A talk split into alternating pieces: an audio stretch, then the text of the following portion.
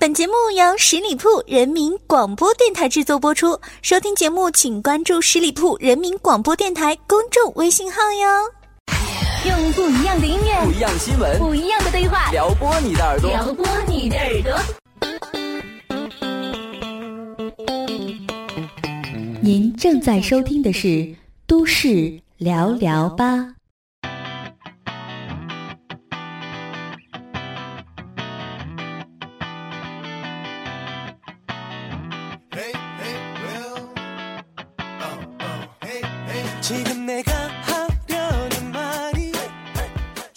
Hello，大家好，又来到了每周一与您不见不散的都市聊聊吧节目了，我是你们的老朋友小五。这炎热的夏天啊，这室外简直就像个大烤炉啊！出门还没一会儿就一身臭汗了。学生朋友们好歹还有暑假，还可以待在家里边避暑或者出外游玩等等。你像我们这上班一族，请假又请不了，还得白天在外边日晒雨淋的，哎，都为了生活没办法呀。这么热的天儿啊，不管上班族还是学生族还是老人家们都要注意了。第一，少吃多餐，一顿饭吃的东西越多呢，为了消化这些食物呢，身体产生的代谢热量也就越多。特别注意要少吃高蛋白的食物，它们产生的代谢热量尤其多。第二，多吃辛辣食物。尽管大热天里边吃这些东西是难以想象啊，但是辛辣食物可以刺激口腔内的热量接收，提高血液的循环，导致大量出汗，这些都有助于降低体温。第三，温水冲澡，最好是用稍低于体温的温水冲澡或者淋浴，特别是在睡前进行。第四，多喝水，建议呢少喝酒，多喝水，因为酒精可能导致身体缺水，矿泉水或者低糖汽水呢是更好的选择。常吃 VC 水果，摄取蔬菜营养以补充水分，有足够的水分，你才能够抵挡住炎炎的夏日。第五，避免剧烈的运动，剧烈的活动呢将激活身体的能量，增加内部的温度。这就好比小五有一个朋友，大热天的跑出去爬山，哎，爬了一身臭汗之后，回来冲个凉水，再吹个空调，立马就感冒了。所以我们要尽量避免运动完之后立马洗澡或者喝冰水。第六，使用冰袋。可重复使用的冰袋呢，是很好的降低皮肤温度的工具，里面预充的液体呢有降温的效果。第七，选好枕具，使用羽毛或者绒毛的枕头呢，枕套最好是棉质的，合成纤维的枕套会积累一些热量。第八，午间小睡，研究表明说，人体对白日梦的反应之一就是降低身体的温度。第九，喝菊花茶，多喝菊花茶能够降温醒脑。第十，凉水冲手腕。每隔几个小时呢，用自来水冲手腕五秒钟，因为呢手腕是动脉流过的地方，这样做呢可以降低血液的温度。第十一呢就是注意防晒，尽量打开时间差来进行户外活动，比如说十一点到十二点，还有一点到两点这段时间呢，最好是躲在室内，不要进行与阳光的亲密接触，因为呢这段时间当中是每一天紫外线放射的最强时期。第十二，喝绿豆汤。绿豆啊是很好的降暑美味，它能够让你的头脑清醒。闲暇的时候呢，熬一些绿豆水啊、绿豆粥来饮用，对于去暑呢有很大的帮助。第十三，携带遮阳伞或者清凉油。好的遮阳伞呢，能够阻挡极大部分的紫外线，还能够保证皮肤不被紫外线灼伤。而如果朋友们在开车的时候呢，常备一些清凉油呢，涂抹在这个太阳穴的位置呢，能够很好的提升心脑。最后呢，小五还要向那些大热天儿还在烈日下工作的环卫工人啊、交警同志、户外作业者等等说一声，您辛苦了。我家大门常打开，开放怀抱等你，拥抱过就有了默契，你会爱上。北京时间七月三十一日十七点五十八分，巴赫主席在吉隆坡会议中心举行的第一百二十八次国际奥委会全会上宣布。北京和张家口成为2022年第二十四届冬奥会的举办城市，国际奥委会再次垂青北京，既显示了对中国经济稳步发展、社会持续进步的信心，也是对北京举办的2008年夏季奥运会的又一次高度肯定。中国啊，由此成为了第九个既举办夏奥会也举办冬奥会的国家。北京呢，则成为了全球首个荣获过冬夏两季奥运会举办权的城市。国家主席习近平同日也致信国际奥林匹克委员会主席托马斯巴赫，代表中国政府和中国人民感谢国际奥委会的信任与支持，表示将兑现全部承诺，为奥林匹克冬季运动发展和奥林匹克精神传播做出新的贡献。信的全文如下：尊敬的巴赫主席，今天北京携手张家口获得了2022年冬奥会和冬残奥会举办权。我代表中国政府和中国人民，感谢国际奥委会的信任和长期以来的大力支持。举办一届精彩非凡卓越的冬奥会，是中国十三亿多人民的心愿。我们将兑现全部承诺，同世界各国人民一道，同国际奥委会一起，共同见证奥林匹克冬季运动发展。和奥林匹克精神传播的新境界，中国政府和人民将践行奥林匹克2020议程，创造在同一个城市举办夏季和冬季两个奥运会的记录，为弘扬奥林匹克精神做出新的贡献。OK，我们再次祝贺中国申冬奥终于成功了，并且呢，也期待我们会带给全世界更多的惊喜。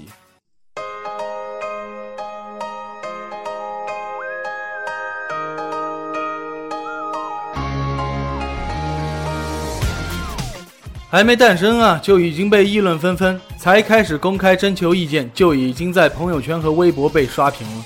这就是《非银行支付机构网络支付业务管理办法》征求意见稿的影响力。五千元的限额，剩六还能不能网上买了？有了交易限额，我们这些剁手族还能够愉快的买买买吗？一时间，今后网络支付的额度问题成为了一个热点话题。而这就源于征求意见稿中的一项规定：支付机构采用不包括数字证书、电子签名在内的两类含以上要素进行验证的交易，单个客户所有支付账单单日累计金额应该不超过五千元。难道当真就没法愉快的做个剁手族了吗？其实不是的。如果认真的阅读了征求意见稿以及央行的解读，就不难发现。央行这次规定的限额都规范的是支付账户余额付款，使用银行账户付款的交易呢，例如商业银行网关支付、银行卡快捷支付等等模式呢，是不受条款限制的。咱们通俗点来说啊，如果你把钱打进了微信钱包里边，或者是有人用红包支付给你，用微信钱包里的余额支付，就得受五千元的额度限制。但是如果通过微信绑定的银行卡支付，就不受这个规定限制。不过，值得一提的是，即便是目前的网银支付、快捷支付呢，也是依据各家银行规定有日交易限额的，少则有几千，多则上万。其实啊，不光是对不同安全级别的支付指令验证方式分别设置了单日交易限额。意见稿呢，还对综合类的支付账户、消费类的支付账户呢，分别规定了年累计二十万元和十万元的限额。不过，央行表示说，相应的限额管理基本不对客户支付体验造成影响。征求意见稿还规定说呢，除单笔金额不足两百元的小额支付业务，以及公共事业费、税费缴纳等等收款人固定并且定期发生的支付业务外呢。非银行支付机构不得代替银行进行客户身份及交易验证，也就是说啊，今后花个两百元都得向银行来打报告了，不能再由第三方支付公司私下操作了。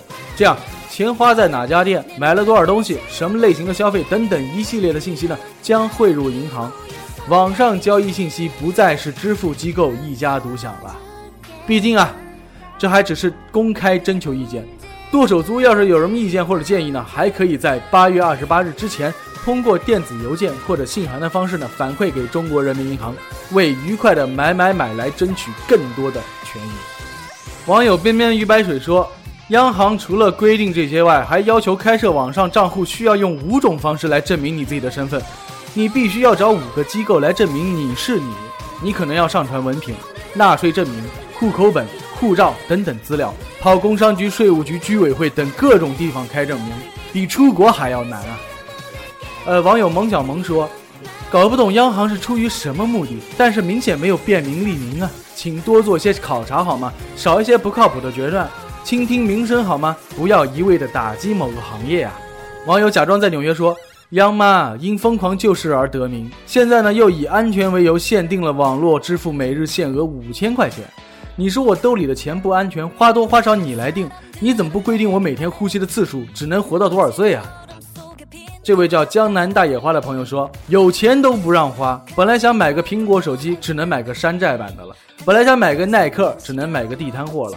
我花钱买啥要你管吗？生活品质下降谁负责？若要安全，很简单，取消互联网，咱不过了。回到解放前，都吃大锅饭，人人都没钱，干啥都安全呢？是不是？反正悲惨世界里的都是老百姓。最后一位朋友，Hello 是我的英文名说，这个事儿吧，可能得换个角度看，可能是让大多数人觉得不方便，不过呢，也可能是为了防止骗子啊通过网络骗钱等等。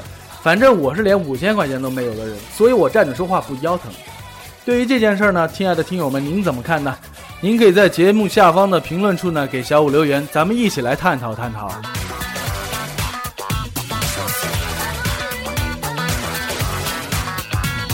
亲爱的听友们，感谢大家收听今天的都市聊聊吧，我是小五，欢迎大家关注十里铺人民广播电台公众微信，在订阅号中呢直接搜索十里铺人民广播电台，点击关注，也可以加入十里铺人民交流 QQ 群幺六零零五零三二三。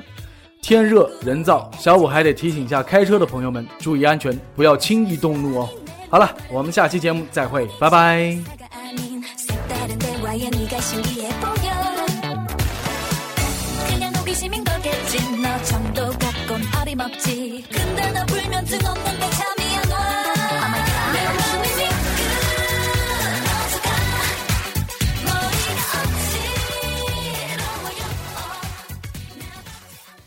本期节目由十里铺人民广播电台制作播出。了解更多的资讯，请关注十里铺人民广播电台的公众微信和新浪、腾讯的官方微博。感谢收听，我们明天再见。